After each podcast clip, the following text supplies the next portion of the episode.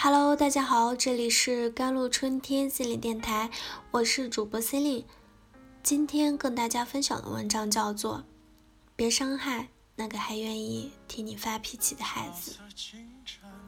以前我上班租住的地方，周末的时候，楼下的妈妈常常一大早就开始骂自己的孩子，凶神恶煞的吼着：“我都说了多少遍了，你怎么就是记不住？猪脑子是不是？”快点，你看看隔壁的某某，我怎么就生了你这么个孩子？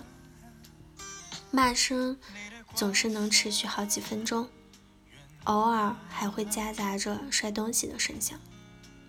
这个时候，你的脑中瞬间就会出现这样的情景：气急败坏、呲牙咧嘴的妈妈，以及默不作声的孩子。而最后冷静下来，让妈妈们难过的是。发过脾气后，自己没有道歉，反而听到孩子说：“妈妈，你不要生气了，我知道你骂我是因为心情不好，我犯了错误。”孩子们总是很快遗忘那些不好的东西，这真的是造物主赐予他们的超级能力。当然，在孩子小的时候没有独立生存的能力，小小的他们也没得选择。只能跟父母生活在一起，因此有很多的父母就变得肆无忌惮起来，一不顺心就对孩子发脾气。很多父母的脾气真的被孩子惯坏了。孩子到了青春期，父母就会发现孩子变了，以前对他可以骂骂咧咧，如今大声说一句话都会引来极大的抗拒。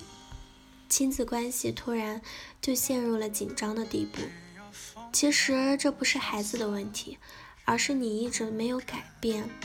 那个曾经愿意替你发脾气的孩子长大了。遗憾的是，当父母真正意识到这点的时候，已经晚了。因为这个时期，父母已经很难再走进孩子内心。而且父母的影响力早已削弱。如果你还选择大吼大叫或者肆意威胁孩子，让孩子就范，就会引起更多的反抗。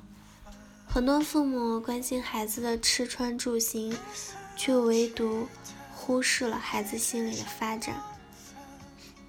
常常会在网上看到一些人留言说：“我们当初被打着骂着，还不是长大了。”你们如今就是太在意孩子的内心感受了，太惯着了。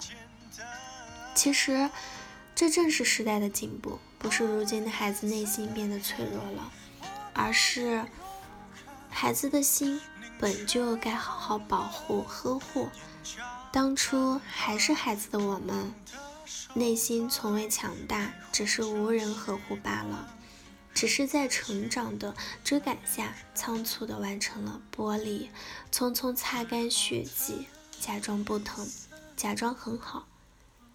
而父母能给孩子最好的礼物就是平和的情绪。这不是说你就不能有情绪，而是希望能调整、控制，让暴力之气得到疏导。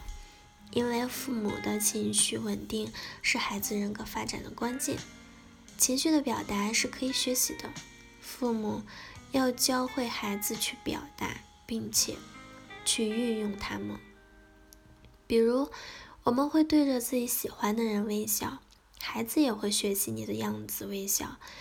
如果你总是板着脸，对孩子凶巴巴的，对周围的人也没个好脸色，孩子在社交上也会学你的样子，对周边的人板着脸。可以说，从婴儿期开始，孩子的情感发展就会受着照看者的影响。父母的情绪还会影响孩子安全感的形成。从婴儿时期开始，孩子跟养育者之间开始形成一种独特的、区别于其他感情的亲子依恋，我们称之为安全型的依恋关系。这种感觉会伴随。人的一生，而且会影响到孩子人格的发展。社交、情感控制等等。比如在早期，零到两岁没有发展出安全性依恋的关系，孩子会缺乏安全感，而父母稳定的情绪就成为了孩子安全性依恋关系形成的一个核心。妈妈一般是孩子的主要照看者，倘若妈妈极易情绪化，动不动就大发脾气，孩子会变得无可适从。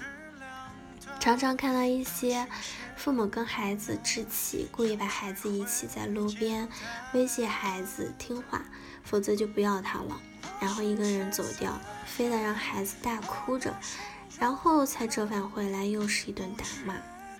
还有的家庭，爸爸脾气暴躁，遇到孩子做的不好的地方就发脾气，这样孩子很难形成安全感。我们一直期待孩子拥有美好的人性。人格品性，而这一切都建立在一个被爱着、被尊重着、生活在一个和谐融洽的家庭环境的个体之上。请别惯着自己的性子，伤害那个还愿意替你发脾气的孩子。好了，以上就是今天的节目内容了。咨询请加微信公众号 jlct 幺零零幺，或者添加我的手机微信号幺三八二二七幺八九九五，我是 C 琳，我们下期节目再见。